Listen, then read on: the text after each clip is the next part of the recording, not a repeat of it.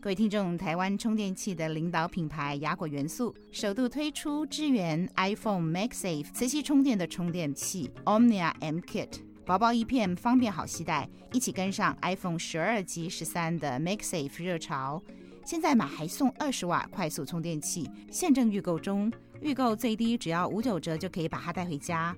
首购会员还可以用红利点数折抵，方便好携带，前天后不缺电。几乎快要忘了它的存在，只有雅果元素的 Omnia M Kit 可以带给你。现在节目开始。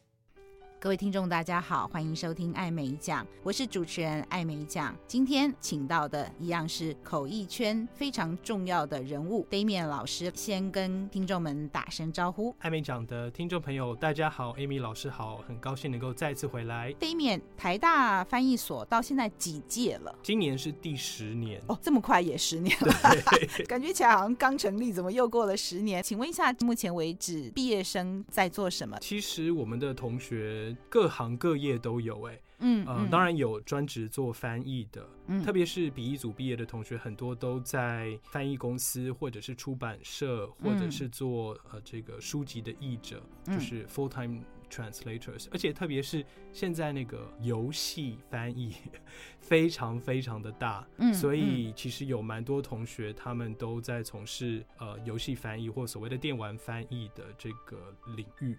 另外就是呃，媒体业的也不少，因为毕竟在翻译所里面学到的技巧，特别是口译学到的很多技巧，其实坦白说，在媒体就是如果你不管是从事记者啊，或者是编辑啊等等，其实都还蛮有用的。所以有蛮多同学在媒体业，那在教育界的也很多，呵呵当老师的啦，嗯、或者是例如说编教材的。另外就是现在其实。嗯，组织内专职的口笔译越来越多了。对，其实以前我们可能觉得好像就只有公部门啊，或者是比较大型的金融机构才有可能。但是其实现在有越来越多的产业都会有专职的口笔译，所以我们有蛮多同学也都是从事这样子的工作。In house 对不对？是。其实我觉得 in house 蛮好的，不管是在。金融业或者科技业或者食品业，我听到也有食品业的啊，对对，或者是在公部门做 in house，其实我觉得是很好的选择，特别是对刚毕业的来讲，他多磨练几年再出来做 freelancer 吧。你觉得怎么样？我也很同意，就是一方面可以先不用太担心收入这件事情，至少这是稳定的。嗯嗯然后你也累积一些领域知识，嗯，也可以认识更多的人。而且我觉得更重要的事情是，开始比较长时间的从事翻译工作，你。大概才会真正的知道自己到底喜不喜欢翻译，因为我觉得在很多同学来念翻译研究所之前，都是因为可能上了一两年的课或者是一两堂的课，他就觉得说哦，哇，好喜欢翻译。可是我我想大家都知道，兴趣和把它当饭吃是两件很不一样的事情。所以有些同学或许他熬过了念翻译所的这两三年，但是究竟适不适合做翻译，可能还是要做了才知道。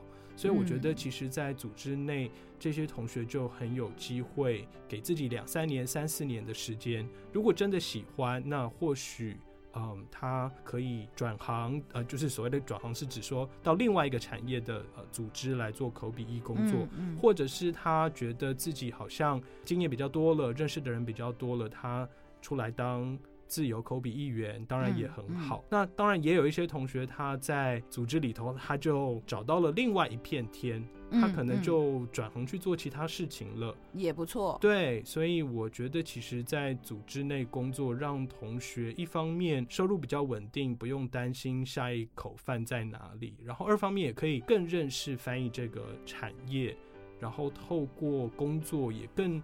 了解说自己适不适合这样子的一个生活形态。我有时候会开玩笑说，我们是因误会而结合，因了解而分开。就是说，对，真的很精准。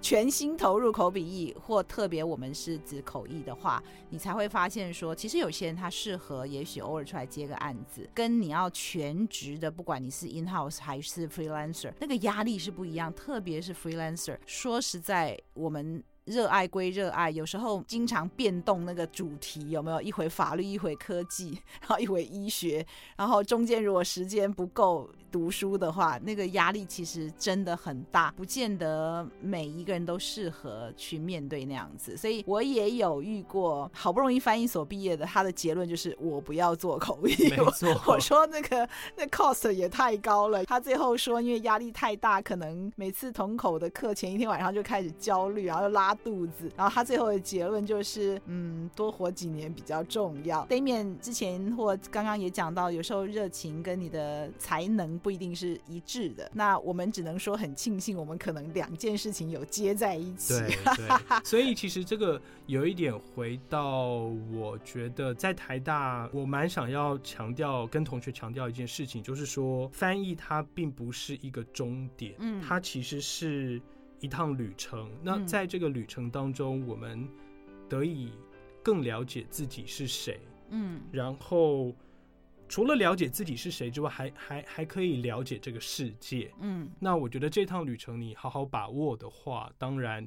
就更了解自己，我觉得更了解自己，这个应该是我们的人生最大的课题，是一生的功课了。更幸运的事情是，翻译可以让我们了解这个世界，其他的人、其他的事物是怎么一回事。如果你把它当作是一个旅程的话，我觉得就比较不会说，因为自己好像哎决定要转个弯，换一条路走，而觉得非常的可惜。其实没有关系的，所以我蛮希望。在翻译所的训练期间，能够让同学了解这一件事情。就听 Damian 老师这样一路讲下来，我其实蛮羡慕台大的翻译所的学生，师者传道授业解惑嘛。哦，Damian 老师绝对不是只教他们口译技巧。有教他们去做自我分析，或者一路关心他们的发展，也想让他们对于翻译这件事情用一个更健康或者更快乐，我不知道可不可以这样讲，因为我们都知道有些人学口译学到非常的痛苦，有没有？就是去拥抱它，然后用更大的热情。我感觉起来一路这样子听你在讲，你还蛮重视分析这件事，嗯。分析口译的整个过程，或他的技巧的分析，分析学生，就自我分析，或你协助他们分析。你教书这过程，你应该很热爱吧？我觉得教书其实跟口译某种程度上就是又爱又恨，而且因为。特别是教书，因为嗯，因为 Amy 老师您您也教书，所以我觉得你也很清楚，就是很多时候其实老师并没有什么太大的奢求，其实就是希望我们跟同学相处的这一段期间，嗯、同学不会觉得白走一遭。嗯嗯，对，在教书的过程当中，我自己觉得，特别是教口译这件事情，真的是教学相长。嗯，我自己觉得，嗯。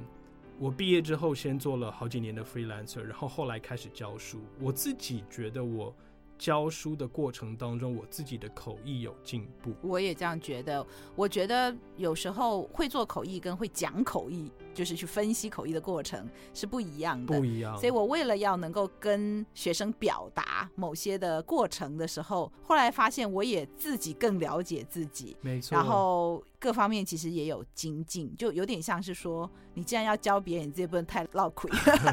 其实真的，我常常跟学生讲说，学习到最多的可能是我，这绝对不是客套话或是谦虚。没错没错。因为当我有六个到十个学生的时候，每一个学生给我的反馈是不一样，从他们身上的观察，然后最后我从每一个身上去醒思啊，或者在给他们建议的过程当中，他们一个人只有接收到一份，可是我可能就是六到十份，所以最终。我觉得收获最大的有可能是我。那刚刚讲的，我们希望在这个过程当中，做老师的小小的一个愿望，就是希望他们觉得这段路没有白走。跟我们有学到东西，对对，为了让我们的观众也有一点学到东西的感觉，给我们听众一些建议吧。对于还在观望，现在很想要尝试这一行，或是已经决定但还没走进来这一行，然后还有一些可能正在学，然后不管是顺利还是满头包的，或甚至以前我在师大的时候，同学其实时不时会有打退堂鼓的感觉。我在开玩笑说，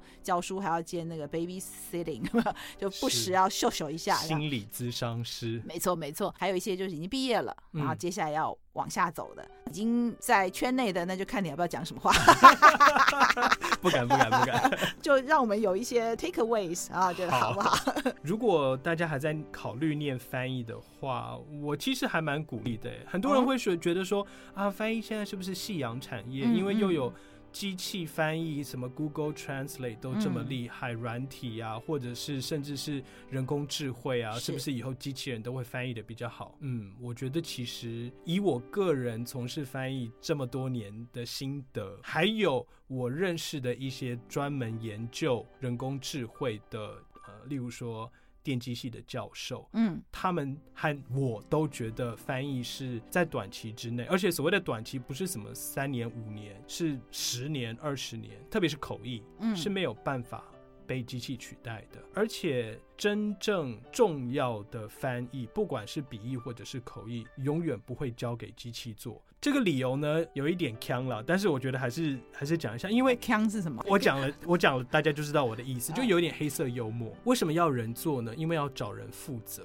嗯，犯错要有人负责，你不可能找机器负责。你会去找 Google 负责吗？你会去找微软负责吗？你会去找华为负责？会找 Apple 负责吗？嗯，不会啊，那些大公司不会鸟你啊。嗯，所以呢。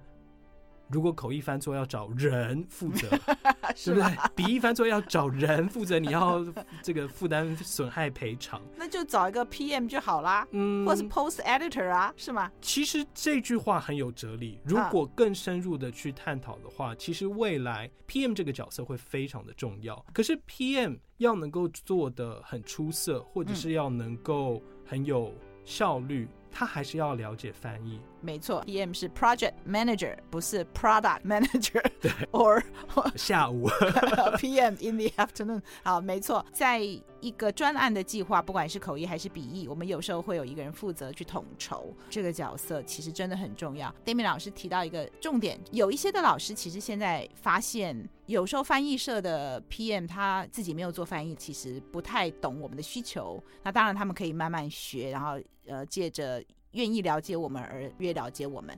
其实我们翻译所，我之前听到有另外一条路，就是培养其中某一些人，或许他不管什么原因，最终也许没有办法做口笔译的这个 practitioner。老师觉得，那他来协助大家 coordinate 也很重要，因为他们自己是从这一行出来的，他。做中间人非常好。刚刚只是顺着 Damian 老师讲的，要找人负责的话，那如果是机器翻译的，那当然你这个前后怎么样去把那个文件，好像那个 assembly line 还是什么，就是说把他那文件 feed 到机器里面的那个人，然 后当然现在下载跟上传，那可能是那个 PM 嘛，或者是说有时候翻完状况不理想。我们还是需要有人在做 post editing，好，对，所以我才会说，好吧，你要找人怪，那就是找这两个人怪。那 Damian，你觉得呢？你刚刚讲的所谓要找人怪，是指那个一定要从头到尾是由那个人翻的那个人，还是说有人可以怪就好？其实我觉得它算是一个心理上的因素，使得翻译这一行不会完全被机器取代。嗯，会被机器取代的翻译，其实就跟其他行业会被机器取代的部门一样，嗯，重复性高的。可预测性高的，嗯，资料量非常庞大的，对。那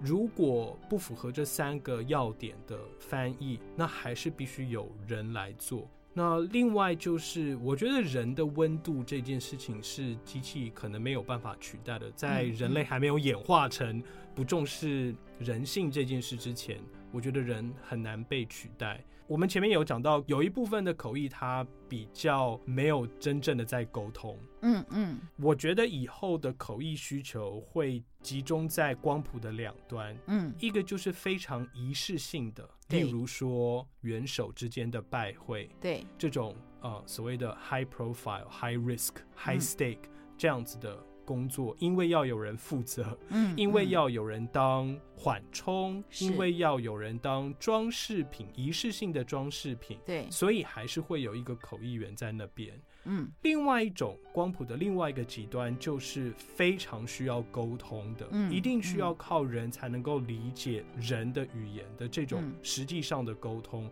可能有时效性，可能有文化上面极大的差异，嗯，等等，这些非常需要人的场合，呃，口译不会消失。嗯，所以像现在越来越多有关于呃所谓的社区口译 （community interpreting） 这样子的研究或者是发展，嗯、特别是台湾现在呃新住民越来越多，然后我们更重视不同族群、呃不同背景的人他的基本权利，所以其实。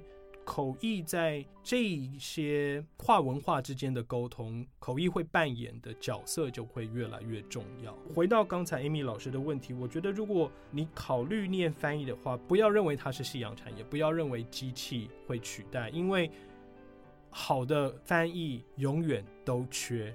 所以只要你能可以成为那个好的翻译，你就其实不用害怕自己没有工作。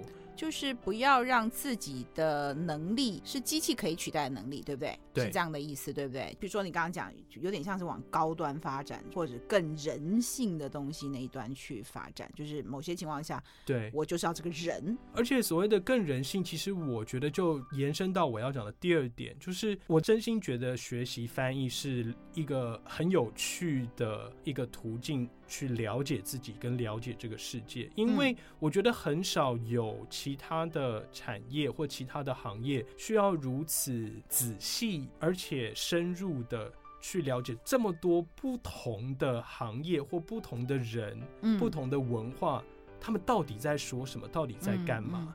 那所以我觉得他背后的这个基本的技巧，或者是分析，或者是你说组织逻辑的能力也好。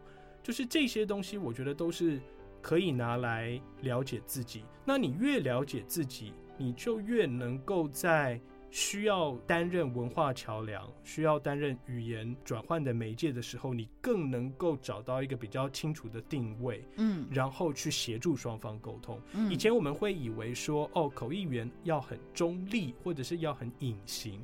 其实这个说法，我觉得有一点太。怎么讲？太太简化了。嗯，因为其实你一定要先很清楚自己站的位置在哪里，嗯、才有办法更客观的，嗯，去帮需要沟通的双方来协助他们沟通。嗯，所以我觉得，如果考虑念翻译，那不要害怕，就去试试看吧。嗯、我觉得会是很有趣的一趟旅程。嗯，对于初学者或是正在学的，你有什么建议？怎么样在学校不虚此行？在学校怎么样 maximize？我觉得我可以给的最具体的建议就是不要急躁。我觉得一定要把基本功练好，才能够真正的理解你去担任沟通的桥梁这件事情，它的乐趣究竟在哪里，然后成就感在哪里？因为如果你的基本功不扎实的话，其实。你感受到的就是肾上腺素带来的快感而已，它就是当下好像有一阵你觉得哦好爽，好像我开了麦克风，然后在那边一直口译，感觉好像自己有在做事。可是其实时间过去了，你回头去听自己的翻译，就会觉得其实不太满意，或者是说你觉得那个空虚感或惆怅感其实更大。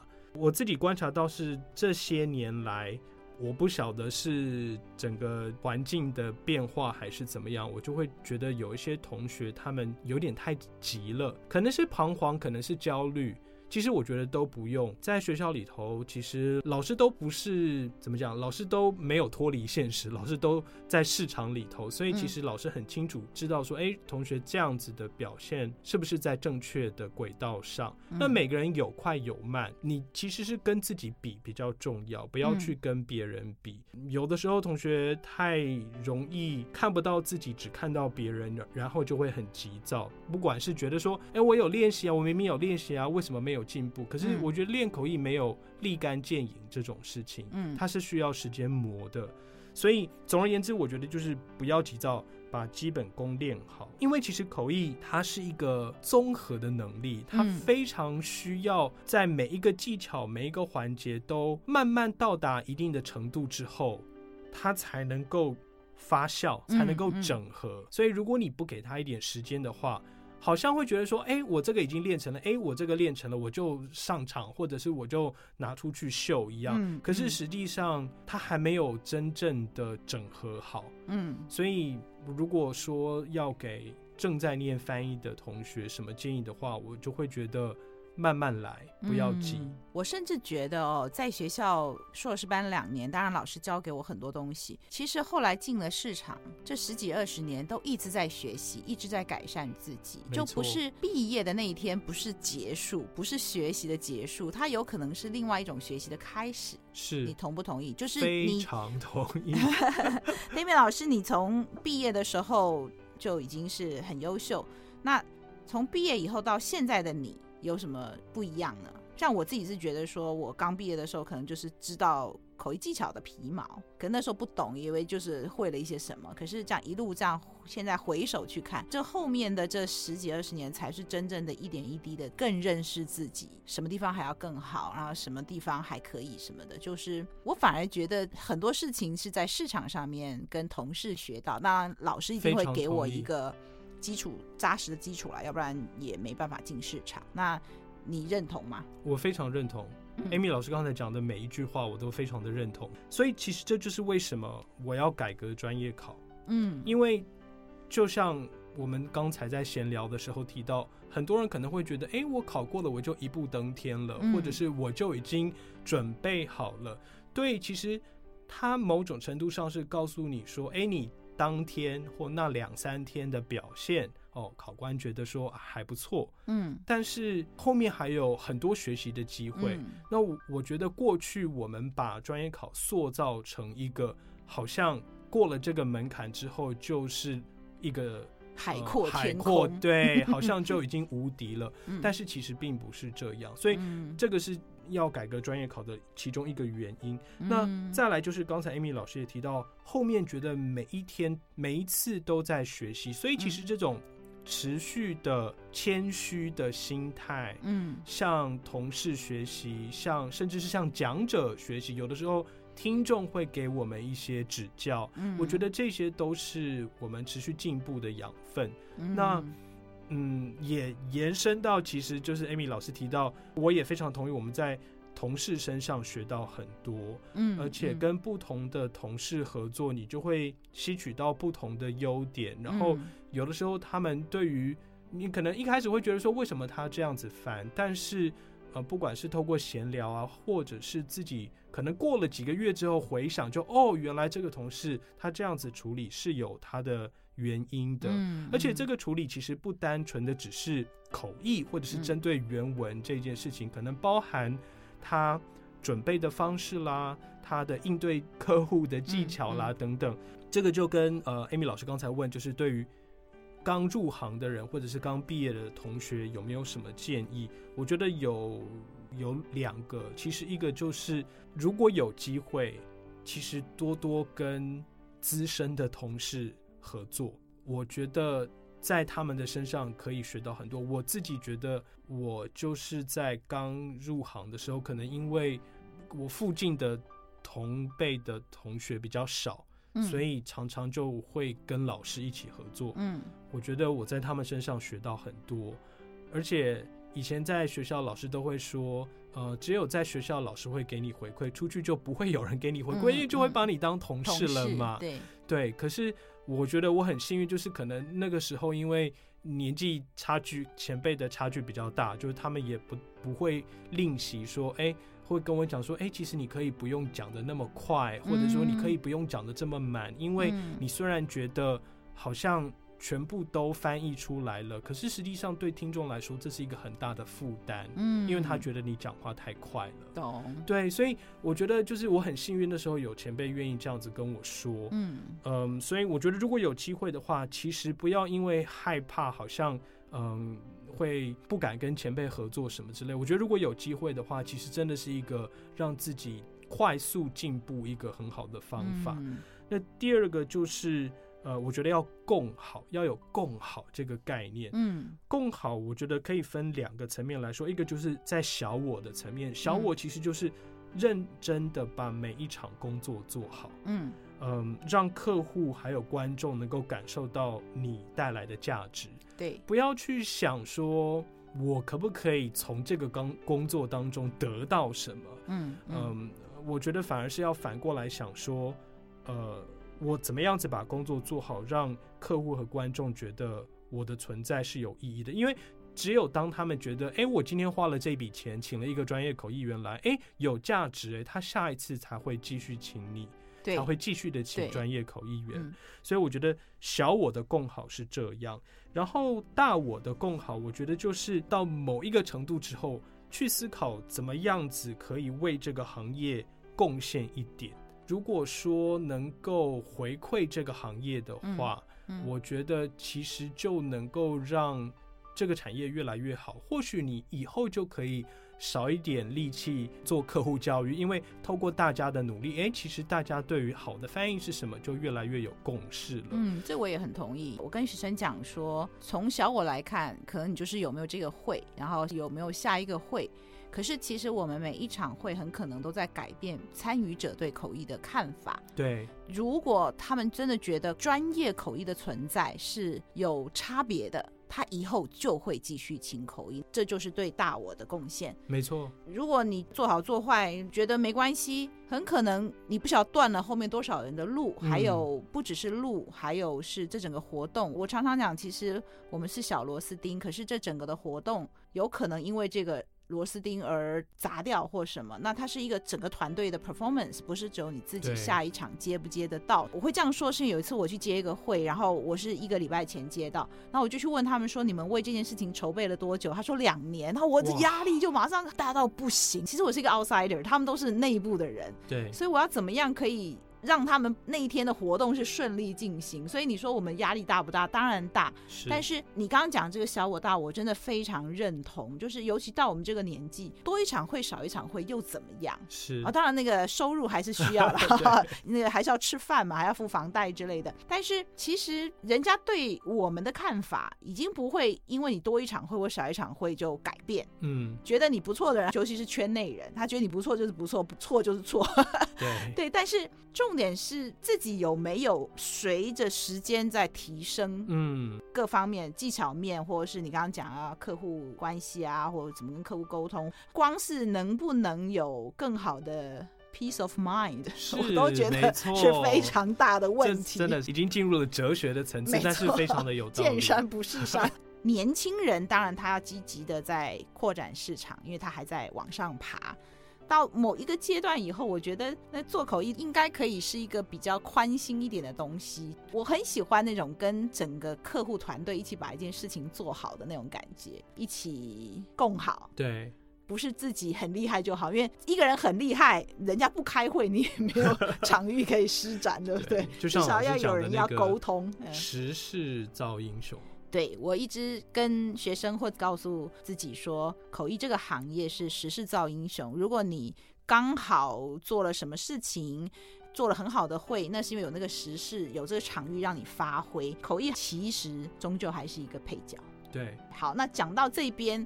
刚刚讲到了这个时势造英雄，我们就忍不住要问一下 Damian 老师。Damian 老师之前也做了一个很重要的场合，国际场合的这个口译，也就是小英总统第二次选总统连任的时候当选的那天晚上有一个国际记者会。Damian 老师，这个是算不算是你人生有一个很大的 highlight 还是什么？不晓得，我想听听看你对这件事情的看法。好。可以说是一个里程碑吧，或者说真的是一个、嗯、呃很难忘的回忆。嗯，毕竟我觉得我以后大概也没有机会同时为几百万人翻译吧，因为就我所知，当下除了现场的群众之外，电视机前面啦、网络上啊、海内外啊都。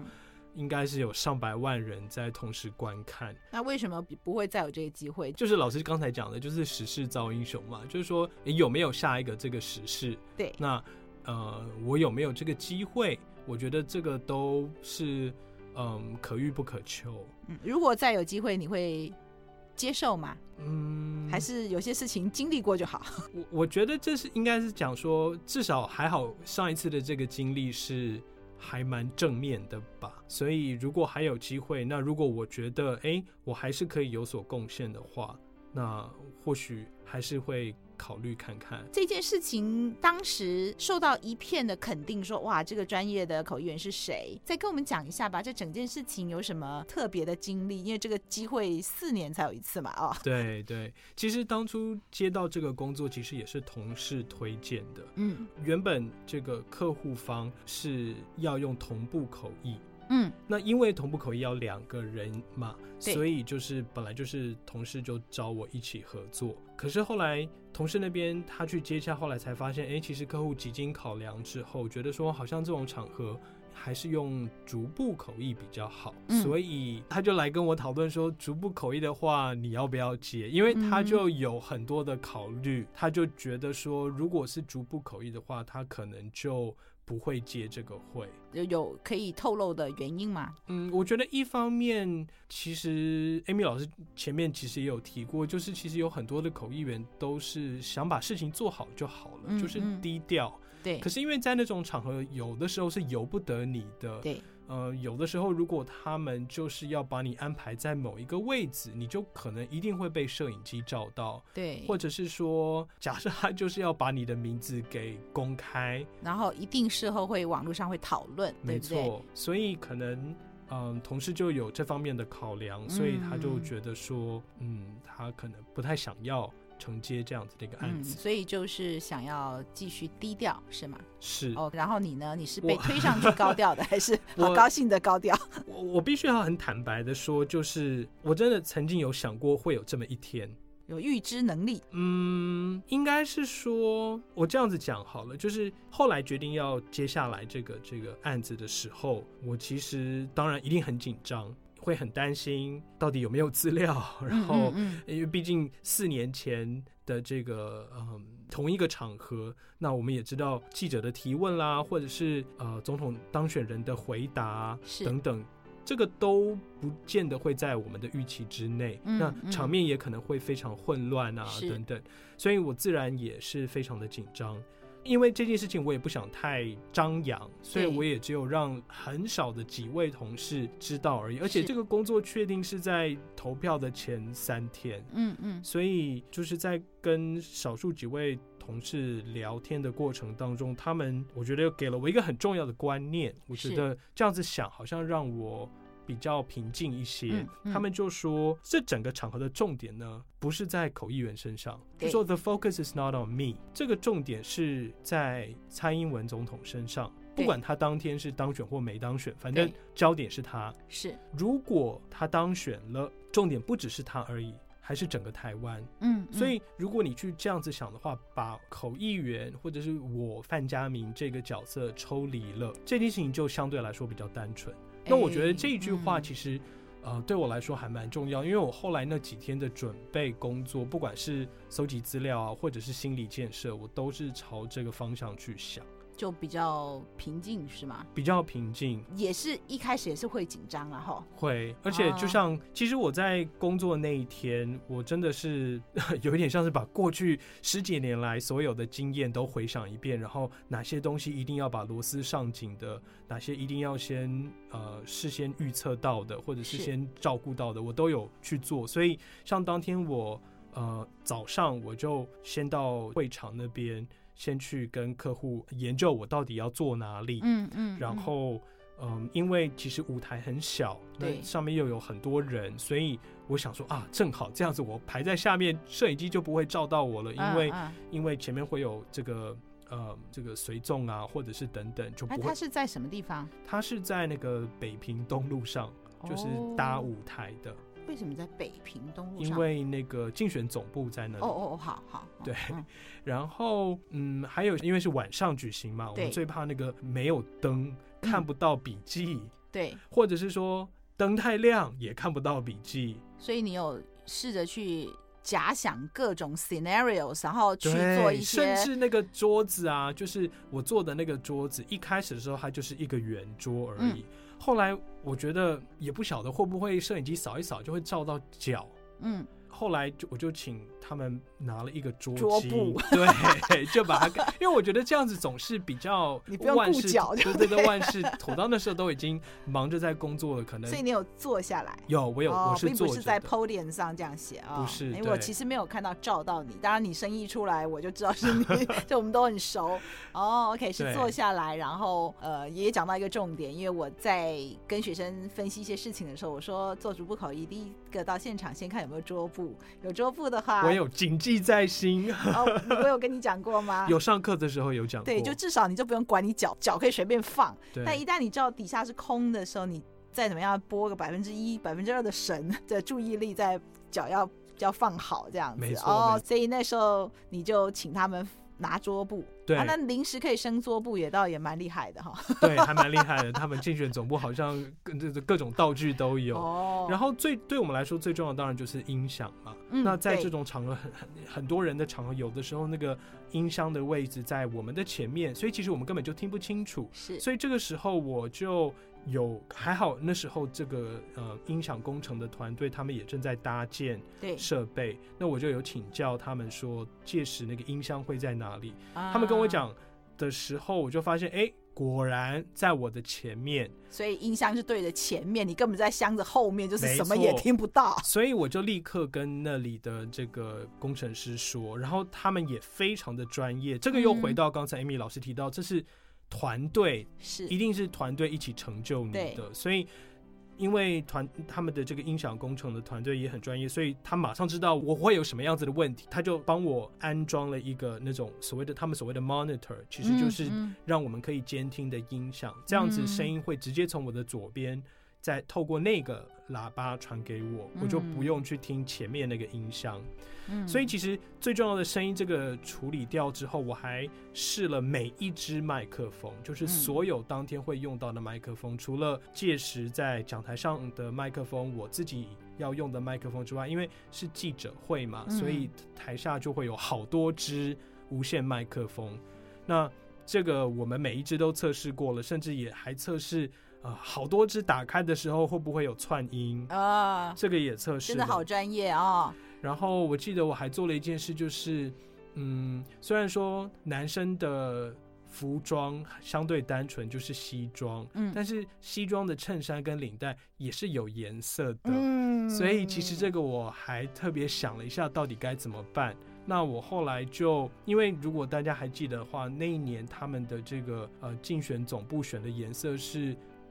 一种浅绿跟一种粉红，就是它那个搭配还蛮奇妙的。总而言之，我刚好有一件粉红色的衬衫，那我就把那个衬衫跟领带的组合拍了照片寄给客户，我问说这样子可不可以？哇，真的是考虑的非常周到。对，因为虽然我不会，理论上是不会被摄影机拍到，对，但是永远不知道状况是什么。嗯，对，所以这些都我觉得能够做的准备都准备了。那当天我也知道说，究竟什么时候这个记者会开始很难确定，嗯，所以其实我那时候最担心的事情其实是上厕所这件事。上厕所也是我们教学上面一个重点，就是逐步口译一上台，有时候是没有办法上厕所，因为谁都可以去上，就是那口译员不能去。而且所以你是不是也是先上好，然后就再也不喝水？可是不喝水喉咙又会痛，没错，怎么办？没错，所以我就觉得很懊恼。而且因为其实主要问题是因为有安检，嗯，所以我记得大概就是说，呃，理论上好像是我们是七点半要下去，那下去之后他们就开始安检了，等于是说。场子就封起来了，嗯，所以你就没办法去上厕所，因为你出去之后又要回来要安检，而且重点是人越来越多，是，所以我那时候就很紧张，说会不会到一半会想要上厕所，嗯，那怎么办？所以怎么办？包尿布，我胡说的，我胡说的，就是也有跟同事讨论到这些事情，就是说，就上厕所这件事情一定要考虑到，对，不要喝太多水，但是又不能不喝水。后来结论就是，嗯。比较像骆驼的口译员，很适合做逐步口译，而且不用上厕所。我还为了这件事情，就是我之后有一场演讲，还我还为了这件事情去找了一些科学研究，然后真的、嗯、那些科学研究就有提到，紧张的时候会特别容易想要上厕所。没错，而且通常那个时候。厕所前面都排很长。对，呃，至少你有留意到这件事情了哦。对，要做逐步口译，有可能没有机会上厕所的话，自己要稍微思考一下哦，看自己的状况，做一点安排，就可能少喝一点水，或要不然就是我们通常到现场会先问一下厕所在场地勘察。对，我听起来 Damian 老师就真的很专业，他事前都提早到，然后把所有状况调整到有利于自己做口译，或者是把不利于做口译的这个条件排除。然后呢，然后呢？然后最害怕的声音的问题就还是发生了，啊、这就是墨菲定律吧？对，就总而言之，应该就是这个总统在致辞的时候。我就发觉我旁边的这个监听喇叭听不到，而且就开始有回音。嗯，而且其实这个不是只有我听到，就是连现场的记者都有发现说音质很不好。所以在电视机在网络上前面的观众可能会觉得完全没有问题。因为可能他收音是线路直接接过去，是，但是在现场的声音其实很糟糕，所以其实你也可以看得，我我我的视角可以看得到，就是有一些记者有一点骚动，嗯，然后总统他也有一点觉得说，哎，为什么声音是这个样子？嗯嗯，这个期间大概维持了几分钟，嗯，那所以其实那时候我有一点紧张，还好这一段是他在致辞，所以稿子都已经。呃，就是我们基本上是念稿子，已经准备好的稿子，嗯，所以还好。只是我就会一直很担心说，那等一下要问问题的时候怎么办？如果还是听不清楚的话，我觉得就那时候就开始很紧张。而且我觉得一紧张之后呢，你前面的字就开始模糊了，因为而且因为这个稿子啊，就是它是一直改，一直改。对对。那所以，例如说，例如说，假设我拿到第五版的。好了，我最后拿到的是第五版，就是我到会场之前下来会场之前，我拿到的是第五版。我上面所有做的所有的记号都在这个第五版上面。是，可是我到了现场，例如说我们七点半下来，九点才开始嘛。对。那中间那一个半小时，第七版就没错，就一直来。那来的时候，他们就是不可能给我纸本了，所以就只有电子档。哦。电子档呢，我就也只能用手机看。嗯。而且偏偏呢，你可以想象当时在现场有上百万人，所以那个讯号非常非常的差。你说手机吗？对，就是那个一格哦、或者是没有格这样，嗯，我就觉得很害怕，因为呃，有些东西，例如说专有名词要查的话，就会很紧张，会怕一直搜寻不到。而且我原本在第五版上，在白纸黑字上面所写的这些注记，我不可能把它放到这个。电子版来，那我也不可能看着电子版然后去改我现场的那篇稿子，所以就变成说，其实你对于这个稿子熟悉到什么程度，我觉得非常的重要。就事前的准备还是要做足哦。对，那另外就是呃，因为生意变很糟糕嘛，所以那时候有一些紧张，但是还好工程团队他们就很机灵，然后也很专业，嗯，所以大概过了几分钟之后，他们就不晓得用什么方式吧，就是。好像是换了一些麦克风，嗯，就状况就好转哦，所以也是很快的团队就把状况处理好了哦。对，那然后呢，后来就顺顺利利的就任务达成吗？算是蛮顺利的吧，但是我想大家也都知道，其中在问答的时候有一个问题，就是让大家都倒抽一口气。是，那那时候因为我接受到的指示是我只翻译总统说的话，就是把中文翻译成英文，所以那其实那时候记者提出。这个嗯，这个问题的时候，诶，我其实有稍微看了一下主持人，我有在想说要不要我来翻，嗯，因为我觉得主持人的角色和口译员的角色毕竟还是不一样。原本分配这个是属于你是翻总统嘛，啊，对，所以记者是原本有分配由主持人翻这样，是吗？对对对，嗯嗯，有分语言方向嘛？没有，就反正就是记者就是由主持人翻这样。对，哦，稍微补充一下，刚刚 Damian 老师讲的这个状况。就是有现场有人提问是比较政治性的题目，所以会有一点要拿捏，有一点紧张，怎么样处理的状况。嗯，对，所以那时候我有，我其实心里一听到那个问题的时候，关键字听到的时候，我就有。某种程度上是使眼色吧，就是我有看一下主持人，嗯嗯，因为我那时候心里觉得，如果要由我来翻，其实完全没有问题。嗯，倒不是说因为我翻的很正确什么，而是说我身为口译员这个角色是比较中立的，或者是你就是把它照实翻出来，对，对对？就是说人家再怎么样子批评。但是如果当时是我翻，那不管我怎么翻，其实翻译的角色就是如实的翻译。嗯，所以就我我我会觉得可以挡掉一些子弹了，可以这样子讲。嗯，嗯，嗯，那如果是有主持人翻的话，可能因为主持人当然他们有他们的立场，或者是有他们的呃，你说政党属性也好，嗯，所以自然就会比较容易被批评，就说不管你是如实翻，或者是说你呃不如实翻也不对，如实翻也不一定对。对，那不过后来主持人就按照他的方式翻了，所以这个也就后来事后就有很多的讨论了啊。对对，没错。那这个部分我们就。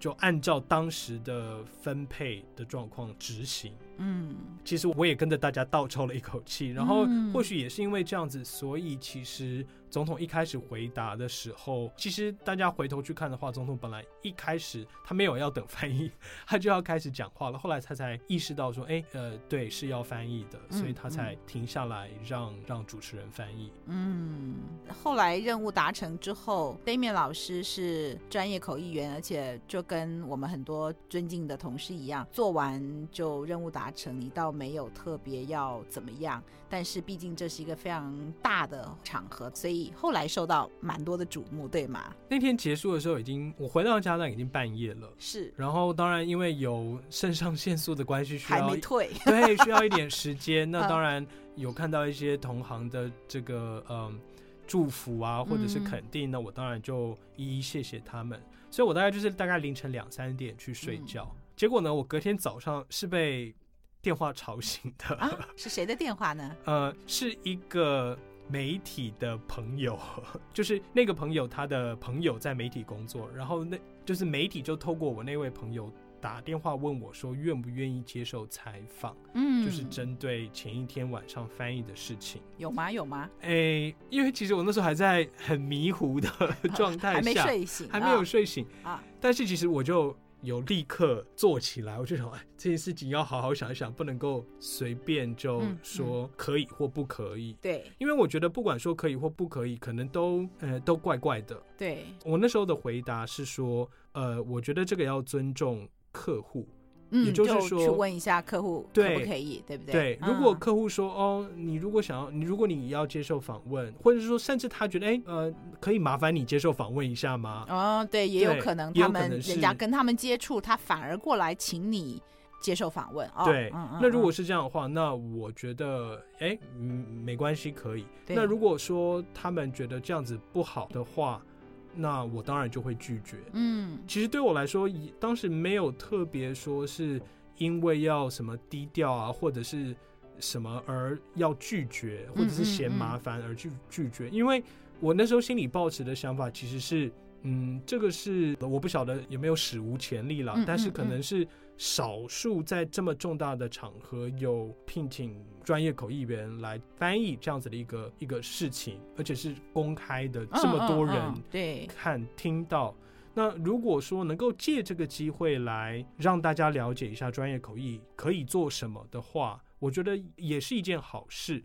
所以我那时候并没有说直接拒绝，我就说问问看客户。你刚刚讲到，其实也是你前面讲到这个大我的概念啊，嗯嗯嗯，就是说你现在做了这个事情，然后这么大的一个场合，他们决定要请专业口译员，你也会觉得有点责任嘛？啊，对。后来呢？后来就就没事了吗？还是后来有没有这个任何的后续的故事呢？呃，后来其实就我没有直接的接受访谈，呃，但是显然这个媒体他就从客户那边拿到了一些关于我的资料。那现在当然因为网络时代啊，所以大家只要 Google 什么，就是几个关键字要拼凑出一个两分钟的新闻，应该也不是很难的事情，嗯，所以才会有那几篇报道。新闻有介绍这个 Damian 老师这个角色，但没有你直接接受访问的画面哦。倒是因为。因为有这这个工作，所以那时候，因为现在大家都会有这个呃小编嘛，嗯，那我们自己学成的脸书的小编，他就想说，哎，就打火趁热，那顺便来做个宣传这样子，嗯嗯嗯，所以他就很主动的写了一篇，呃，算是一个访问稿，访访问的大纲给我。对，那我觉得也好啊，那我们就把一些。嗯，我觉得可能平常一般人不晓得。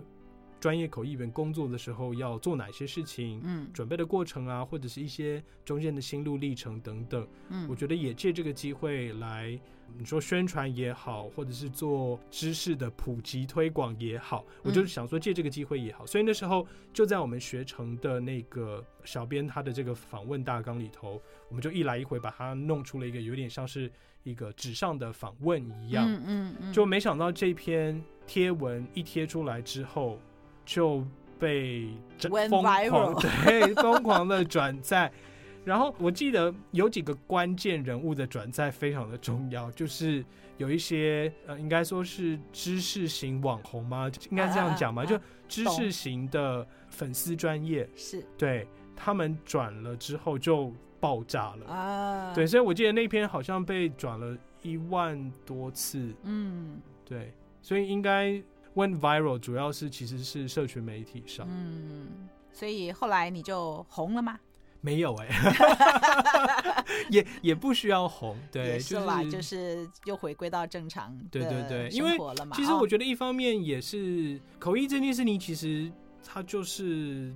当下发生了就结束了，呃，大家其实并不会特别去记得。然后二方面，我觉得我们自己的个性也不会想说要靠这个来怎么样。对，所以我觉得就，哎，如果有多一点人认识口译很好。有没有因为这样子而让我多得到一些案子呢？好像也没有吧，因为我并不觉得说什么后来有什么如雪花般飘来的这个 inquiry 也没有啊，就是这种事情。